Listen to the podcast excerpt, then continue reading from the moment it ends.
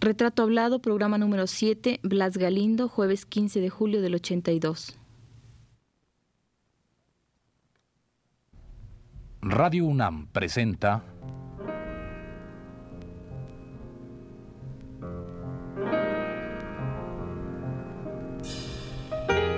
Retrato Hablado.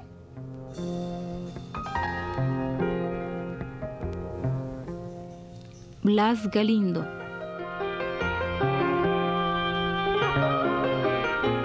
Un reportaje a cargo de Elvira García.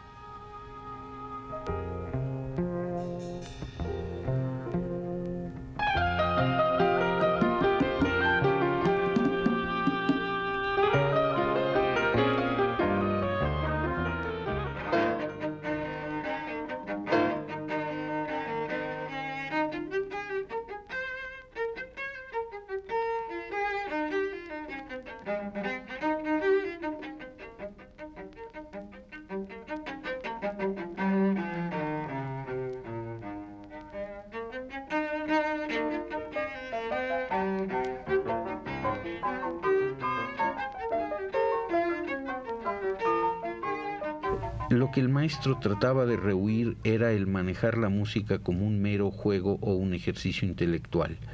Hoy en día y a cierta distancia, no sé qué tan bueno o malo era esto, creo que es una manera como cualquier otra de contribuir a formar músicos, porque finalmente siento también que, sobre todo cuando veo la indisciplina y la ignorancia que en cuestiones fundamentales hay entre las generaciones más recientes, siento que tal vez un poco de ejercicio intelectual no les hubiera hecho mal. Pero, en fin, tal vez cada generación requiera de una receta diferente en este sentido, de un tratamiento adecuado a los tiempos. Quiere decir que el tratamiento que el maestro nos dio fue para nosotros un tratamiento muy adecuado.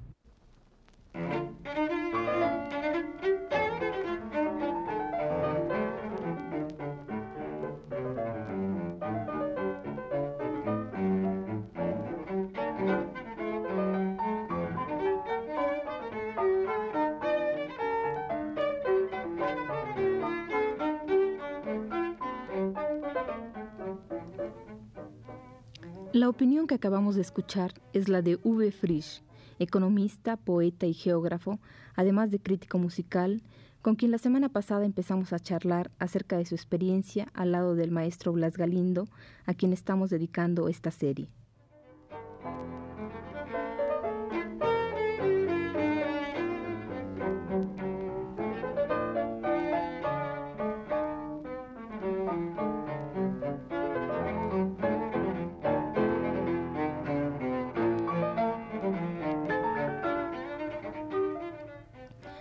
Frisch, además de ejercer las distintas profesiones que hemos mencionado, compone música. Su iniciación y orientación en el medio de la creación musical corre en cierto tiempo a cargo de Blas Galindo, quien, siendo director del Conservatorio Nacional, recibiera, impulsara y acogiera a V. Frisch. Es decir, que Blas Galindo tuvo la oportunidad de aplicar en las aulas y en la dirección del conservatorio todo aquello que, cuando muchacho, había aprendido de sus maestros Chávez, Huizar y Rolón.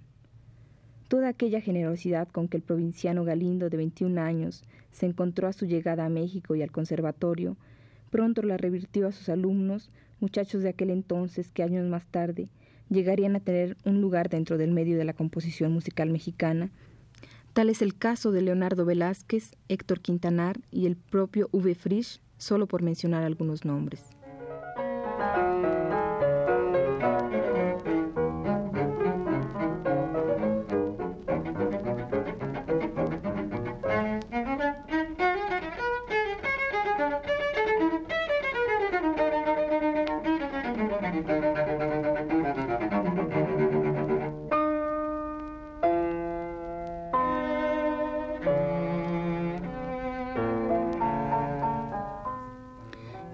Dejemos de lado estas reflexiones y vayamos de nuevo a dar lectura al escrito que comenzamos a reproducir aquí la semana pasada.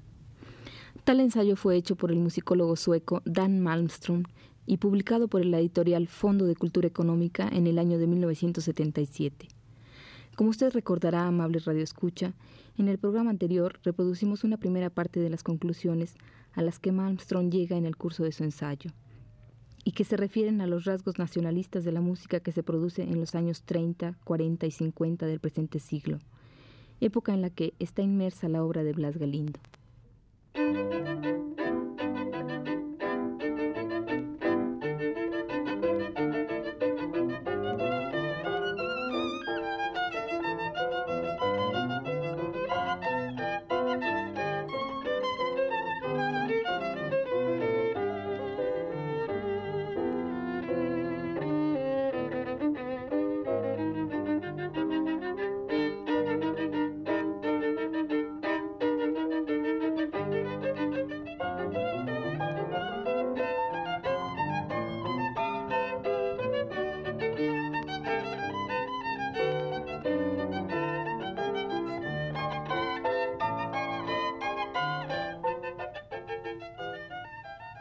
En una segunda parte de estas conclusiones, Malmström habla de la influencia de los compositores extranjeros sobre los creadores mexicanos y menciona los nombres de Stravinsky, Debussy y Ravel como importantes para la primera mitad del siglo XX en nuestro país. Pero dejemos que Malmström nos lo diga con sus propias palabras.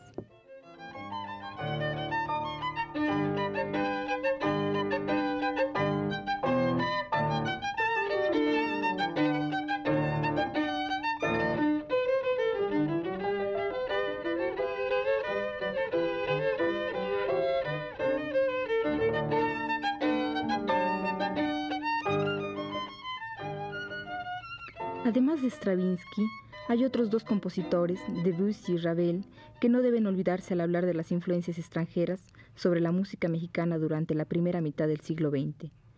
El uso de los instrumentos hechos por Debussy, así como su orquestación y uso de armonías y acordes no tradicionales, probablemente sean los rasgos más evidentes tomados por los compositores mexicanos. También de Ravel y Stravinsky han aprendido del uso de los instrumentos, de Stravinsky, el uso de los ritmos.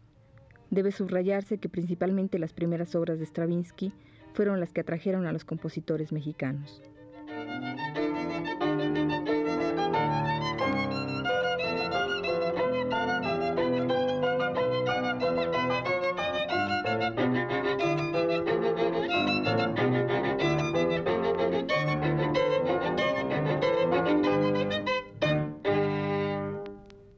Cerremos por un momento el libro de Malmström, libro que, por cierto, es más que nada la tesis con la que el autor se matriculara en su carrera de musicología, y demos nuevamente oportunidad a V. Frisch de que nos hable de la obra del maestro Blas Galindo.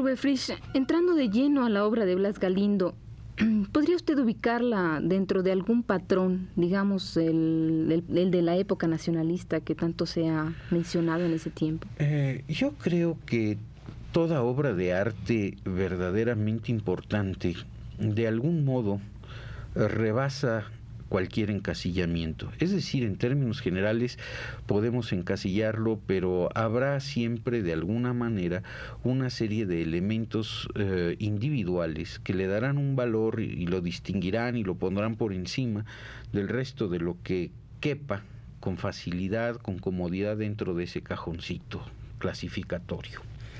En este sentido, he de decir que además, como todo artista que verdaderamente trabaja, el maestro Galindo no se ha quedado limitado a un determinado estilo, a un determinado momento. Él ha continuado su evolución como artista y quizá podríamos distinguir, si así quisiéramos, algunos periodos en su obra periodos, sin embargo, en los que hay grandes fases de transición y de traslape de un estilo a otro. En realidad, más que hablar de cambios radicales de estilo, no los hay en ese sentido, eh, es hablar de la evolución de un determinado lenguaje. El maestro ciertamente escribió música nacionalista, pero yo quisiera hacer una aclaración. Una obra muy conocida de él son los sones de mariachi. Pero los sones de mariachi fue una obra que le encargó el maestro Chávez para unos conciertos de música mexicana que se planeaban en Nueva York y que finalmente se llevaron a cabo y donde se trataba de mostrar algo de nuestra música vernácula. En realidad el nacionalismo de Galindo es otro y más profundo. Eh, desde un principio, incluso refiriéndome aquí a las obras que hizo como estudiante de composición bajo la égida del maestro Chávez, en realidad muestran un aspecto muy introvertido y de hecho se trata de un nacionalismo vuelto hacia adentro, meditativo, un nacionalismo que viene de la propia esencia de uno y no que viene del eh, tomar el elemento folclórico, pintoresco y más o menos ocasional como punto de referencia.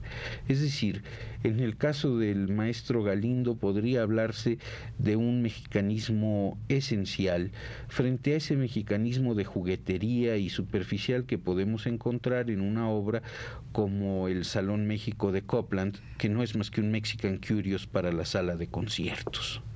Es decir, hay una diferencia fundamental. Claro, en alguna ocasión el maestro Galindo ha utilizado material folclórico, pero esto es más bien la excepción que la regla. Por otro lado, el lenguaje del maestro Galindo, que inicialmente era un lenguaje eh, modal, diatónico, eh, dado a usar acordes en posiciones abiertas, fuertemente disonantes, a base de cuartas, quintas y superposiciones de esa naturaleza, eh, polirrítmico, además con una polimetría porque hay un cambio continuo de métrica en su discurso, eh, fue cambiando. Por un lado, esta exacerbación rítmica tendió a, serenarse un poco, no desapareció del todo, no ha desaparecido. Por otra parte, eh, además, eh, tendió a incorporar elementos de cromatismo a su lenguaje. En fin, ha habido una evolución y una transformación.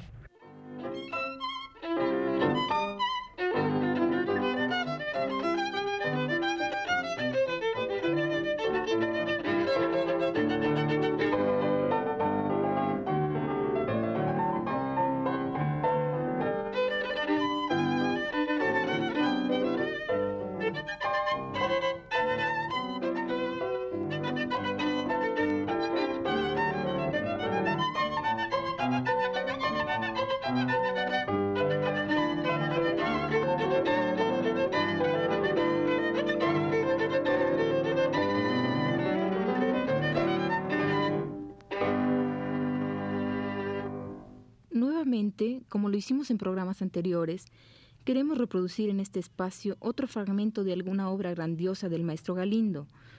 Se trata en este caso de la Letanía Erótica para la Paz, pieza coral que Blas compusiera en base a un poema de Griselda Álvarez. Dispongámonos, pues, a escuchar parte de esta composición que algunos críticos musicales, entre ellos el propio Frisch, han considerado como la obra coral cumbre de América.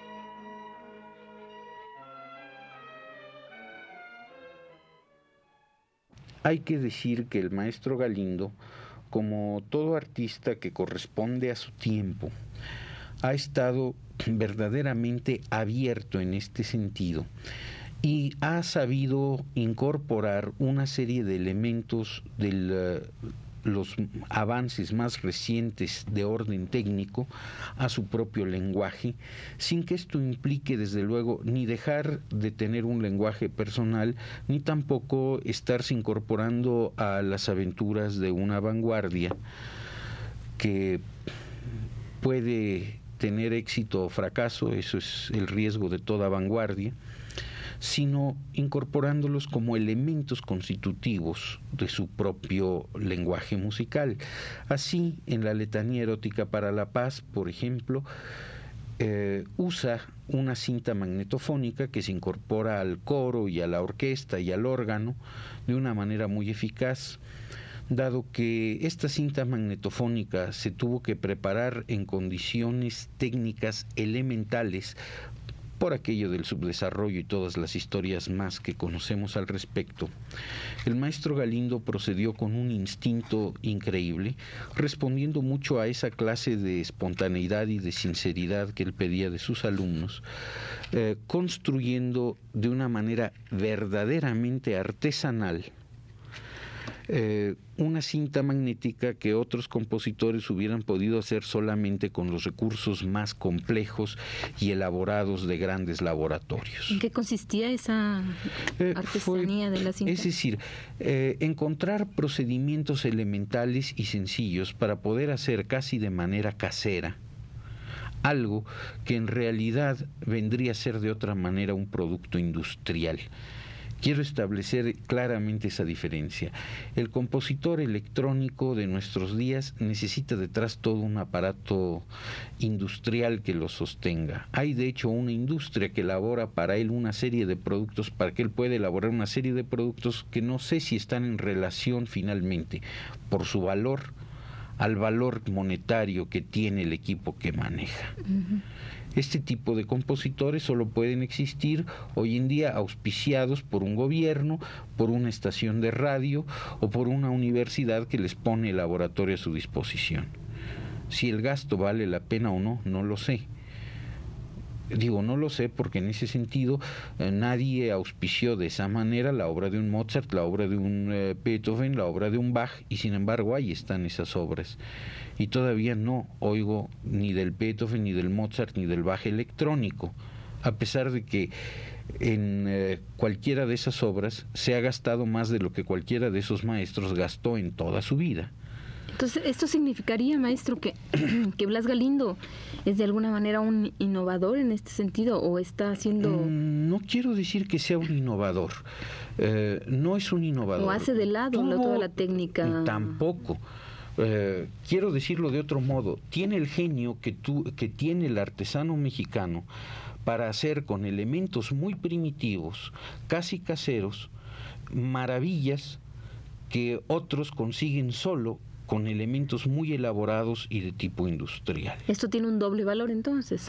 Pero esto lo pudo hacer por su gran sentido de lo que estaba haciendo, por un lado, por su gran sentido del material que estaba manejando, desde luego, y por la gran imaginación que puso en ello. Es decir, probó una vez más que no es cuestión de riqueza de materiales y de elementos a la disposición, sino riqueza de capacidad creadora, riqueza de imaginación. Una imaginación que le permitió resolver problemas de ingeniería que otros no resuelven con elementos más complejos a su disposición. Y resolverlo con resultados artísticamente satisfactorios que otros nunca alcanzan a pesar de tener elementos más sofisticados, como se dice ahora, aunque sea una fea palabra de origen tejano, eh, a su alcance.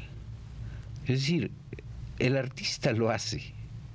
El que no lo es ya puede tener la bomba atómica a su disposición, no va a generar nada bueno con ello.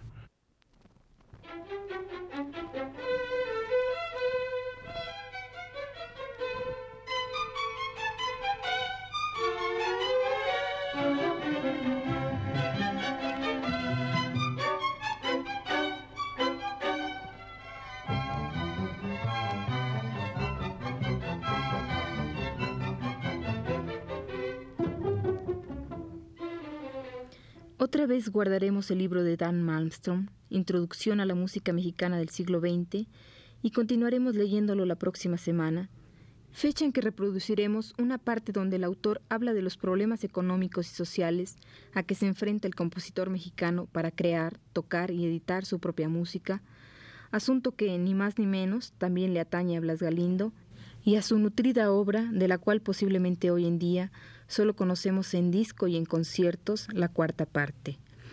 Pero todo esto lo veremos la siguiente semana.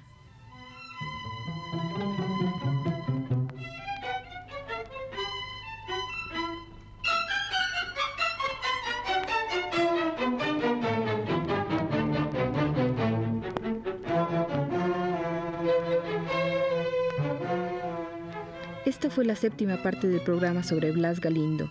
Le invitamos a escuchar la octava el próximo jueves a las 22.15 horas. Gracias por su atención.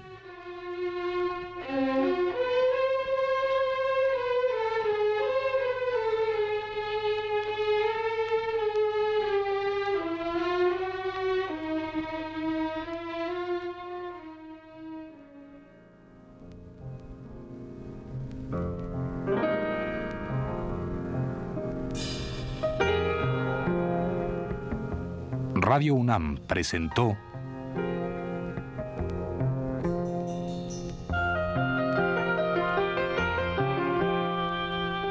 Retrato Hablado. Blas Galindo.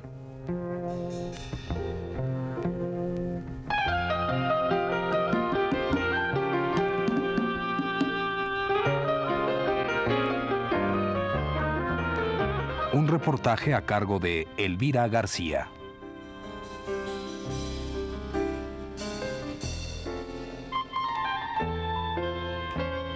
Realización técnica de José Luis Aguilar, producción de Juan Carlos Tejeda para un programa de Elvira García.